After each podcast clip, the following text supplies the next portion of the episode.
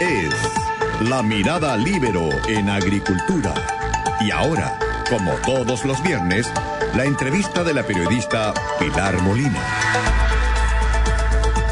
Hola, muy buenos días. Hoy, después de un día feriado, eh, volvemos como todas las semanas con una entrevista. Hoy día vamos con Diego Pausen. Él es abogado y diputado por la Araucanía desde 2013. A pesar de su corta edad, que tiene 32 años, eh, se convirtió él en el, en, el, en el, diputado más joven en presidir la Cámara de Diputados en abril de este año. Eh, Diego, no sé si estás en línea. Sí, hola Pilar, ¿cómo estás? Bien, muchas gracias. Vimos tu entrevista hoy día en el Mercurio, muy importante. Y bueno, tenemos harto que hablar, Diego, porque hoy, se supone que ya empezó hoy día la discusión del de, retiro del 10% de las AFP eh, en el Senado que tiene la última palabra en si van a aprobar o no van a aprobar este proyecto. ¿A qué hora quiero preguntarle? Usted se dio cuenta que la votación estaba perdida y que se iba a aprobar incluso con 13 votos oficialistas este retiro de las AFP. La, verdad es que cuando empezamos a, tener conversaciones con, algunos parlamentarios que, que entendían que, o sea, que nosotros ya sabíamos que habían votado a favor el día miércoles anterior y muchos de ellos eh, ya tenían decidido mantener su votación, salvo algunos que, que habían eh, cre o sea, creyeron en la buena voluntad de poder mejorar el proyecto, en, en, o al menos de la buena fe de poder mejorar el proyecto en, en la comisión. Eh, lamentablemente eso no ocurrió, empezamos a conversar con algunos que podían estar en dudas cuando se habían abstenido buscando el, el, el proyecto clase media del Ejecutivo y, y ya en la mañana... ¿Le fue mal? Sí, ya en la mañana cuando Le, fue mal porque ustedes eh, dieron vuelta dos diputados de RN, pero otros dos se volvieron a dar vuelta.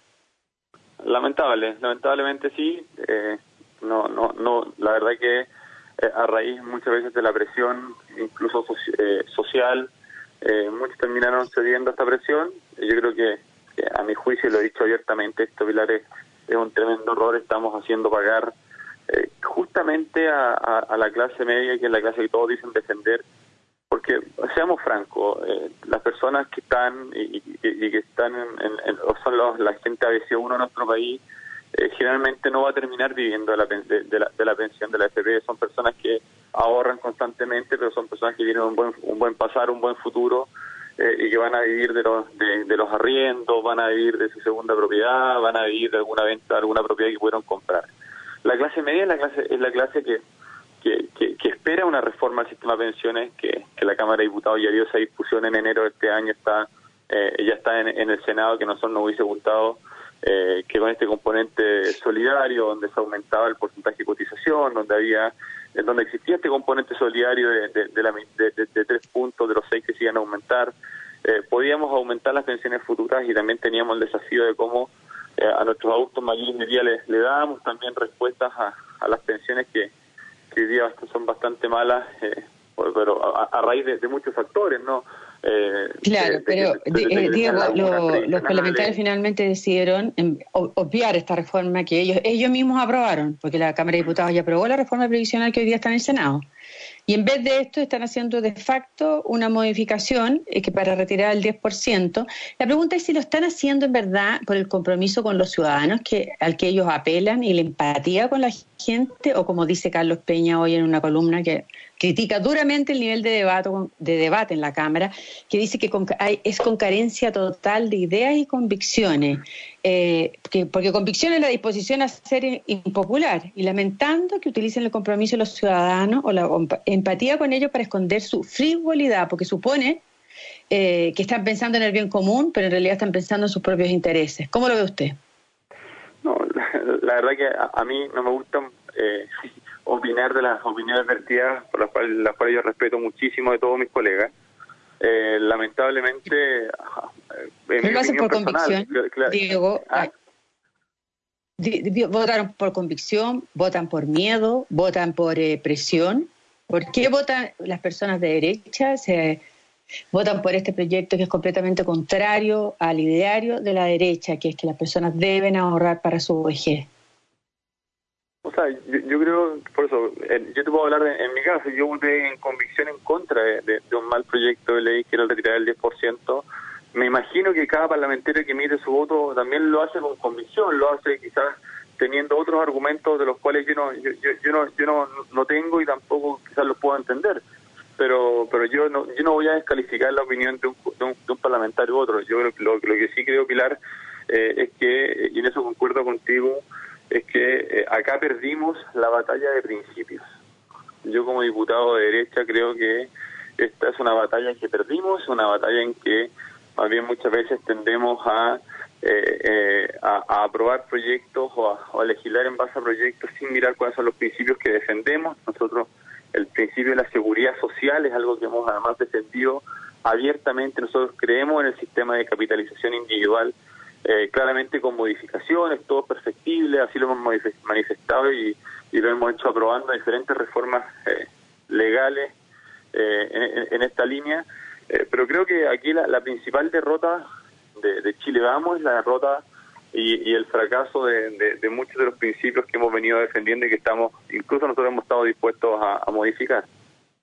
Diego, usted habla hoy día, estamos hablando con Diego Paz, presidente de la Cámara de Diputados, usted habla hoy día que los partidos de derecha han dejado de elegir bien eh, sus propios candidatos porque están dispuestos a entregarle los cupos a cualquier persona. Eh, ¿se, ¿Se privilegia eso por sobre eh, compartir los principios hoy día? O sea, sin lugar a dudas, y, quizás eh, eh, se equivocaron eligiéndome a mí. O sea, yo puedo ser que esté equivocado. Sin eso, y tampoco me creo dueño de la verdad. Eh, pero lo que sí han hecho, lo que sí hemos hecho muchos partidos de, derecha es que muchas veces por tratar de tener uno o dos parlamentarios más, que puede ser mi caso, puede ser el caso de cualquier otro otro parlamentario, porque tenían votos o porque eran conocidos, arriesgan un cupo no, no, no tomando en consideración las repercusiones futuras como lo que estamos viendo hoy día. ¿Y cuánto ha ayudado a esta dispersión de, de, los acuerdos, de los votos y el bajo debate que hay hoy día en la Cámara, la reforma del sistema electoral, eh, donde hoy, están participando en el debate personas de muy escasa representatividad? Hay 35 diputados electos con el menos de, del 5% y hay una cantidad de partidos que no se pueden ni contar. ¿Cuánto deteriora el debate esta fragmentación?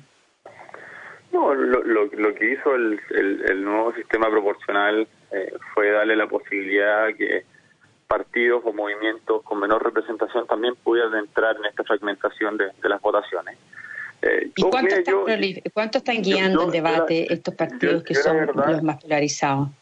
Yo la verdad, Pilar, que en eso creo eh, que lo que busca un sistema proporcional es eso, es que la sumatoria de, pequeños movimientos que tengan un, mismo objetivo común puedan lograr un cupo. Eh, por eso que tenemos eh, diputados de repente con baja representativa. Yo no los culpo, este es un sistema, lo armamos nosotros, yo fui parte del, del periodo anterior donde se legisló, estuvimos abiertos como Renovación Nacional a modificar el sistema binominal, estuvimos en contra de, de, muchas de las disposiciones que ya están vigentes, hemos además nosotros en el, propio programa del gobierno del presidente Piñera hemos, hemos dicho abiertamente y lo manifestamos que, queríamos hacer una reforma eh, al sistema electoral disminuyendo el número parlamentario, eh, poniendo algún piso mínimo de representatividad, pero día yo no puedo culpar a mis colegas porque hayan sido electos por un 1, un 2, un 3 un 4%. Eso es parte del sistema. Eh, nosotros en, en, todo país democrático como es Chile tenemos que además eh, dar discusiones sobre los diferentes temas, eh, Pero, Diego, ¿eso ha dificultado los acuerdos? ¿Eso ha radicalizado las discusiones? Porque hoy día en la Cámara está claro que no se discuten principios, cada uno habla lo que quiere y todos dicen estar empatizando con el pueblo. sin lugar a duda que sin, lugar a duda que, cada movimiento, cada partido político y cada diputado dice y hace y, lleva las necesidades de las personas de su territorio eh, al Parlamento. Eh, y, yo lo he dicho siempre, yo creo que nosotros, por, más loca que pueda ser una idea eh, de un colega, yo la respeto, si, si se requiere dar la discusión, yo, yo creo que nosotros no podemos tener temas tabú a discutir si un parlamentario creo que, que discutirá, bueno, nosotros tendremos que tener con altura, mira y responsabilidad el debate porque un parlamentario lo plantea y se dará. La mayoría de la Cámara determinará si esa idea eh, es viable y que sea convertida en ley o no. Eh, lo que nosotros tenemos que hacer hoy día es garantizar un debate con, con altura mira, un debate serio, tratar de colaborar eh, de ser un interlocutor válido en todos los sectores, lo que nosotros, nosotros hemos tratado de además llevar adelante desde la mesa a la Cámara de Diputados en tratar de lograr acuerdos. Mira, desde el día 7 de abril, 8 de abril que, que asumí, eh, eh, eh, redactamos un acuerdo de funcionamiento telemático donde todas las semanas se requiere un, un, acuerdo de al menos dos tercios de las bancadas para poner en tabla esta discusión y que la discusión sea de manera telemática. Eh, y que, que, que, los parlamentarios, y hemos tratado siempre logrando acuerdos en base a lo que quiere tanto la oposición como el oficialismo, y en eso hemos ido avanzando en los proyectos, tanto del gobierno, pero también de los proyectos que, creen y, necesitan impulsar los parlamentarios de oposición. Yo creo que la gran mayoría de los parlamentarios este, de, la Cámara de Diputados trata, quiere, entiende que los acuerdos son fundamentales. Eh, así lo además lo demostraron el 90% de los partidos políticos el día 15 de noviembre del año pasado cuando pidieron un acuerdo constitucional, eh, algunos con más fuerza que otros, pero pero lideraron este proceso. Estamos en un proceso de, que ya vamos estamos a 100 días de, del próximo plebiscito para ver si queremos o no queremos una nueva constitución. Entonces, aquí se han ido logrando acuerdos, sí, se han ido logrando acuerdos. Hay personas que muchas veces tiran a los extremos, sí, hay personas que tiran a los extremos, pero en todos los sectores políticos. ¿Qué, responsabilidad tiene el presidente de su partido, Mario Desbordes, en que ocho diputados de RN votaran a favor del proyecto? Él se abstuvo en las dos votaciones, en la del 8 de junio y en la de este, de este miércoles. Y, él, pero legitimó la semana anterior votar a favor del retiro, argumentando que la clase media no recibía nada. ¿Qué responsabilidad tiene Mario Desbordes? No, yo, creo que ahí Mario no, Mario, a Mario no le cabe ninguna responsabilidad lo, porque no, yo no tengo cómo presionar y, quienes creíamos que estaban equivocados, quienes votaban a favor, no podemos pensar que Mario eh, puede estar por sobre los principios y, por lo que piensa cada uno de los parlamentarios. Eh, ¿Por qué se abstuvo entonces y no, votó en contra de este proyecto? No, porque Mario además ha sido súper sincero en, en, su, en su posición. Él, siempre ha dicho que él no se cierra a este, proyecto de ley. Fue, fue quien, incluso las primeras personas de, de, de, centro derecha que empezaron a hablar de, eh, de la posibilidad de, de, este retiro como, como último último fin a la, solución del, problema económico de la clase media. Eh, y él, entendiendo que quizás no, no se cerraba, que, quizás pueda compartir la idea, entendió que la propuesta del Ejecutivo eh, era, era mejor para, para la clase media, era mejor para los chilenos y, y, se abstuvo. La, la, abstención un poco marca eso. quienes, quienes creen que, que el fondo que el fondo del proyecto puede tener un buen fin eh, quienes rechazamos creemos que es mala política pública y quienes la aprueban ya saben están a favor de aquello y que se pueda retirar lo antes posible ¿Y, por qué Diego Pausen, estamos hablando con Diego Pausen, presidente de la Cámara de Diputados, ¿para qué si es algo tan entendible la abstención dentro de su partido? Usted y diez diputados crearon este comité autónomo de la bancada DRN después de la votación eh, de la primera votación en que apoyaron el proyecto, eh, señalando que era para colaborar activa y lealmente con el gobierno y el desarrollo de Chile Vamos. Uno lo entiende como que la bancada de RN, votando como lo hicieron algunos de sus diputados y dirigido por eh, Mario Borde, no lo está haciendo, sino porque dieron ustedes este paso. No, mira, primero el Comité de Acción RN, que es que formamos los 10 parlamentarios que luego la votación del miércoles pasado quisimos, que, quisimos sentar una, una diferencia. Si usted fija, hay personas que, que, votaron abstención y que votaron en contra. Lo que nosotros buscamos son lineamientos comunes, es tener espacios donde nos sintamos cómodos, donde no se filtren conversaciones, donde podamos tener una discusión abierta sin descalificaciones internas, donde, donde al final exista un espacio común dentro de Renovación Nacional que nos una. Y esto, eh, a nosotros como estos parlamentarios nos une un sentido común, nos une una lealtad una lealtad no entendida como un buzón, porque tampoco queremos ser que el Ejecutivo presente un buzón, eh, presente un, presente un proyecto de ley y nosotros no tengamos la posibilidad de mejorarlo. Pero tiene que, tenemos que entender que somos parte de un gobierno, que somos parte de una coalición, que, somos parte de un partido político que tiene principios y condiciones claras. Y por lo tanto tenemos que defender aquello, haciendo las mejoras a las políticas públicas que, se, que claramente pueden tener mejoras, sin lugar a dudas pero que, también tenemos que generar una, una nueva forma de entendimiento con el gobierno y eso es lo que buscamos nosotros. Pero este comité autónomo que ustedes formaron es una es para marcar la diferencia contra los diputados díscolos o también con la conducción de desborde al principal partido de gobierno, RN. No, nosotros seguimos siendo militantes activos de Renovación Nacional.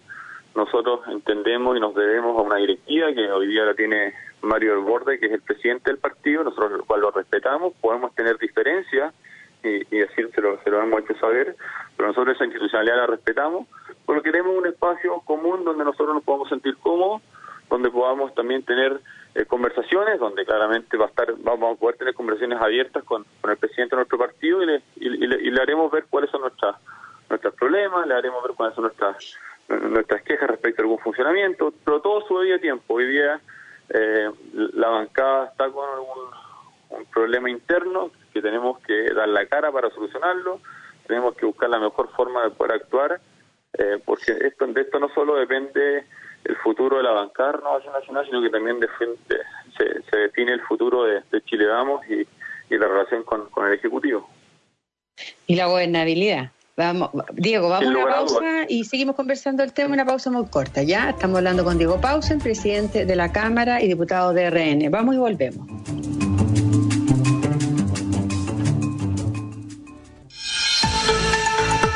Es La Mirada Libero en Agricultura. Continuamos con la entrevista de la periodista Pilar Molina. Volvemos entonces, estamos con Diego Pausen, presidente de la Cámara de Diputados, el presidente más joven que ha tenido en la Cámara.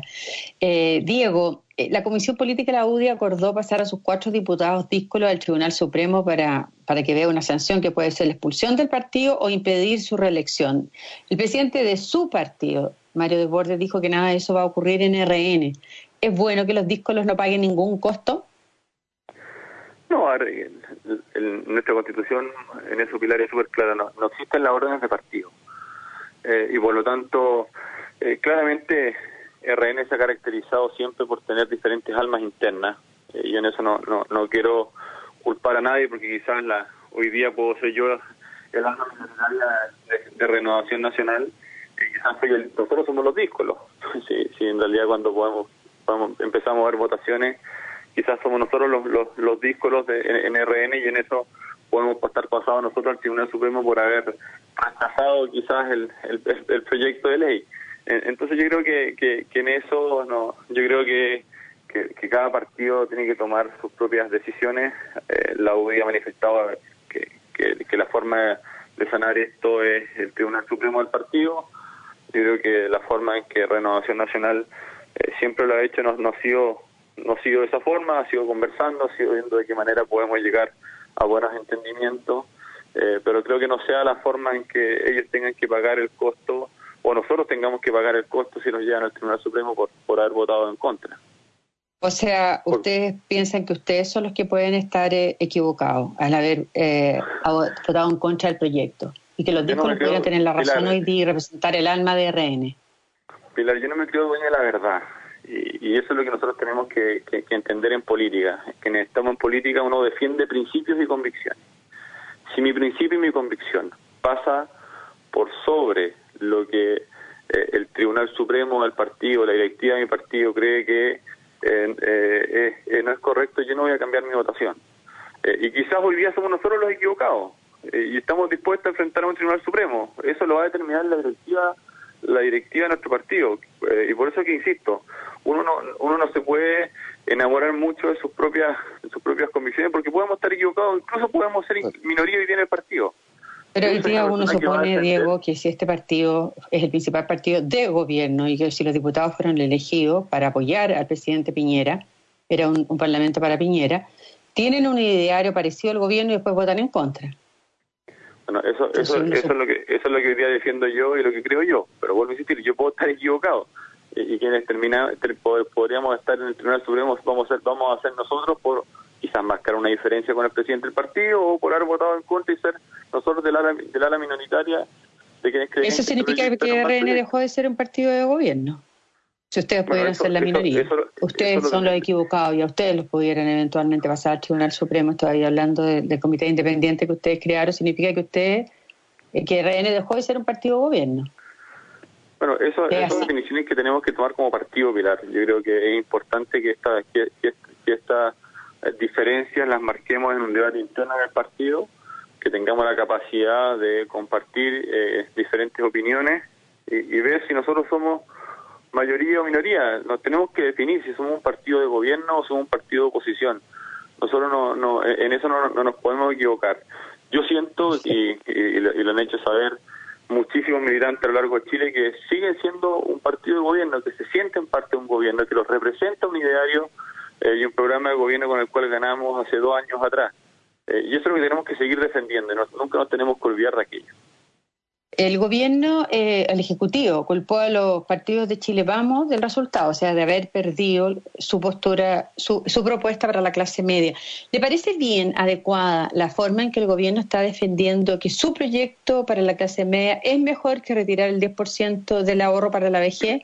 ¿Le parece bien cuando resulta que en el mejor de los casos la gente quiere las dos cosas, quiere retirar el 100%, el 10% que va, en, en el caso de 3 millones de personas, el 100% de todos sus ahorros, y hay otros 4,6 millones de personas que van a retirar también un millón, pero y que es más del 10% de sus ahorros. Lo que les digo es que eh, no tienen nada que ver una propuesta con la otra, porque en el fondo de los 11 y tantos millones de afiliados, hay muchos, menos de la mitad cotizan en forma regular y ahora prácticamente ellos van a retirar el 100% de su ahorro. Entonces, ¿es correcta la manera en que está tratando de defender el gobierno que no voten eh, a favor del retiro? O sea, sin lugar a dudas que la, propuesta eh, del Ejecutivo fue una propuesta contundente, una, una propuesta maciza, donde eh, el solo hecho de, esos, de, esos, de esos 3 millones de cotizantes que podrían ser beneficiarios de este bono van a sacar más con el bono de 500 mil pesos que con su propia con su propia retiro de, del 10% de, del, del proyecto del 10%, porque termina siendo para esos 3 millones de personas el 100% el retiro de su, de su ahorro individual.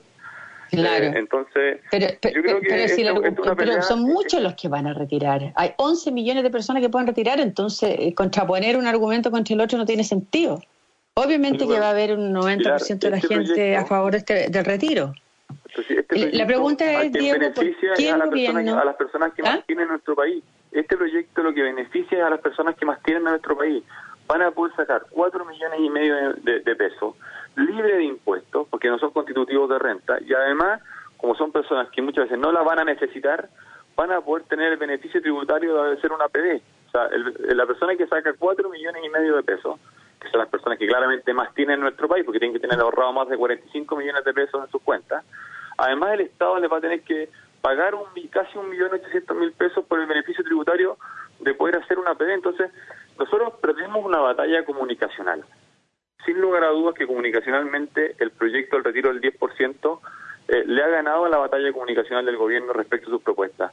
Yo le he preguntado a muchos, díganme un gobierno de Sudamérica o Centroamérica ah, de, que, que tenga una respuesta económica tan maciza para la gente más vulnerable de su país, una, una respuesta tan maciza para aquellas personas que son pequeños y medianos empresarios que están dispuestos a seguir levantando a Chile.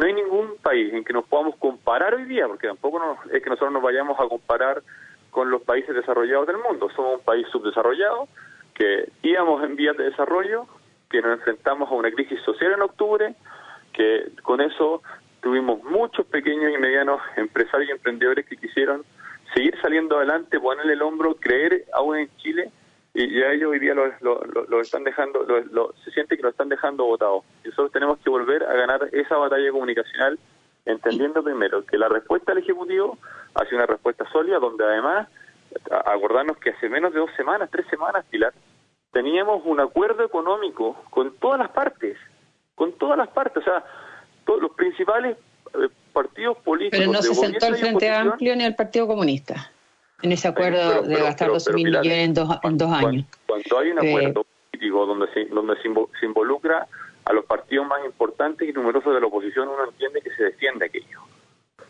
Y eso hoy día no se ha Diego, ¿y, ¿y, qué le parece que el gobierno no defienda que eh, como una manera de eh, contrarrestar este proyecto, de que es un proyecto inconstitucional y no nunca ha enunciado que lo vaya a vetar o lo vaya a llevar al Tribunal Constitucional, a pesar de que ha dicho que se fundan en un resquicio. el proyecto que aprobó la Cámara, que es hacer una reforma constitucional para poder abordar un tema que es exclusivo del Ejecutivo y que no podría ser materia de una moción parlamentaria. Y plantea la reforma como un artículo transitorio de la Constitución de manera de bajar el quórum de 66 a 60%. ¿Por qué el gobierno no defiende la Constitución y, dice que lo veta o, que lo va a llevar al Tribunal Constitucional? ¿Le parece adecuado? Que el gobierno, me, imagino que se, irá a pronunciar y, eh, una vez que tenga claridad respecto de lo que va a ocurrir en, el Senado. Eh, en eso yo, comparto contigo y, lo, y lo, he dicho abiertamente, creo que acá eh, se encontró un, un, resquicio, constitucional donde claramente le tomaron el pulso a empezar a hacer esta asamblea constituyente antes de tiempo. Eh, porque ahora vamos a poder tener modificaciones por todo a través de artículos transitorios con un quórum de tres quintos. Eh, y claramente eso yo no lo comparto, eh, se lo, lo, hemos hablado abiertamente, de hecho yo reconozco que, con, Matías Walker tuvimos una conversación del, respecto al tema, eh, y, esto si bien no es una trampa, es, más bien un resquicio constitucional que, que, lo que va a permitir es llevar adelante cualquier modificación legal en base a un cambio constitucional y vamos hasta que hasta que se pueda llevar adelante el plebiscito de octubre.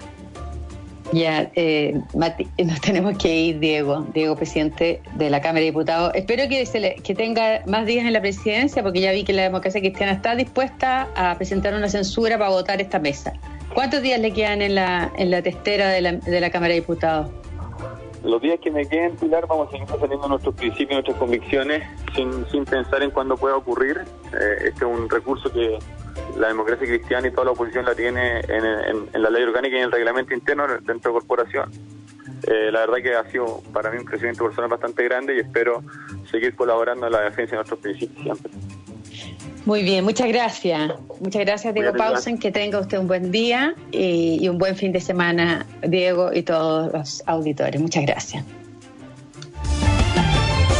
Fue La Mirada Libero en Agricultura. Una presentación de Viña Garcés Silva, pioneros del Valle de Leida. Y en Consorcio, estamos contigo en tus pequeños y grandes proyectos. Conducción, Magdalena Olea. Producción, Doris Mora.